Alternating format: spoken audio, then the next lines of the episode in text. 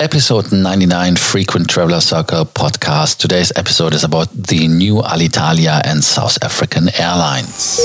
Welcome to the Frequent Traveler Circle podcast. Always travel better. Put your seat into an upright position and fasten your seatbelt as your pilots Lars and Johannes are going to fly you through the world of miles, points, and status. South African Airlines and Alitalia are the new candidates which are uh, having a restructuring and even a new company where they sell everything which is uh, good and keep in the old company the bad apples.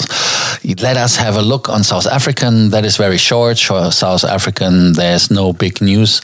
Nothing happened there, but the Alitalia Frontier has new news as the Italian government gave us new details about the new Alitalia and uh, told us that they will have a smaller fleet and a new focus. And the new focus is on tourism and Europe. But for the fleet, um, we have to see the fleet uh, was 113 aircrafts large. They are selling couple of aircrafts they want to keep uh, mainly the triple sevens, the three uh, three thirties, the three nineteens, the three twenties, and the Embraer jets. Um, some of them they will sell, so you see it's not the big difference. Um, but let us start from the beginning. Um, as uh, as Alitalia was always a little bit on the weak side when it came to financial, uh, even before Etihad came into the game, Etihad did sink money. Then the government said, "Hey, okay, as Etihad is not willing, we are looking for other partners." Lufthansa, Delta, and other names were coming and thinking they want to invest. Even EasyJet was one of the par, uh, airlines which negotiated about Alitalia, and then Corona came, and the government said, "No, no, stop, stop, stop. We take it over. We make a new company. We start." On the 1st of June, they have um, they will uh, found two new companies which are still nameless and uh, that is how they want to start they want to start with 24 to 50 aircrafts which should fly for the new airline. For us, there will no change be because it will be the same branding, everything the same. And uh, like I said, the aircrafts that they um, have a plan to keep 92 jets in the fleet.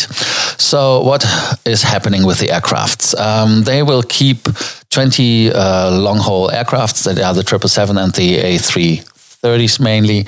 Then they will have uh, in the fleet 60 um, short and medium haul aircraft, which are the 319 and 320s, basically. And they want to keep the 21 Embraer, no, sorry, 12 uh, Embraer jets. So it's 21 which are not accounted for, and those are going to be sold or returned to the lessor. So that is what they do, and they are still talking to investors. The WOW Air investor Michele Roosevelt Edwards, a lady, um, then um, the Italian technology company Almaviva, and the Synergy Group, uh, which is um, owned by the former uh, Avianca CEO, German Efromovich. Um, that are the hottest commodities who are or the hottest people who companies who want to take over Alitalia. So we will see if that is so new. What happens to the long haul fleets? The long haul fleets they want to keep routes from Rome, New York, Boston, Sao Paulo, Buenos Aires, Tokyo most likely. And they even want to fly from Milan and from Milan they want to fly still to New York. But Tokyo is in question.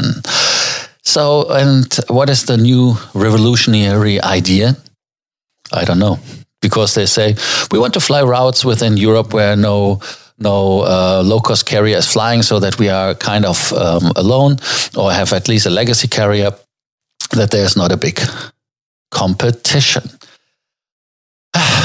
Do you see? I'm a little bit confused and. Uh, left here uh, as well as I don't see the revolution. I don't see where the new Alitalia is, except that man got that one that you got rid on of the debt and. Um, have a clean slate more or less, but you will do the same mistakes, in my opinion. What is your opinion on Alitalia?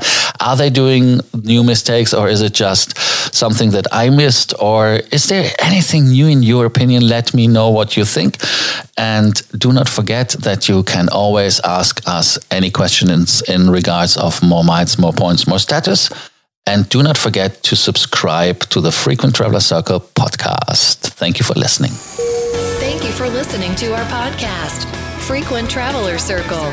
Always travel better and boost your miles, points, and status. Book your free consulting session now at www.ftcircle.com now.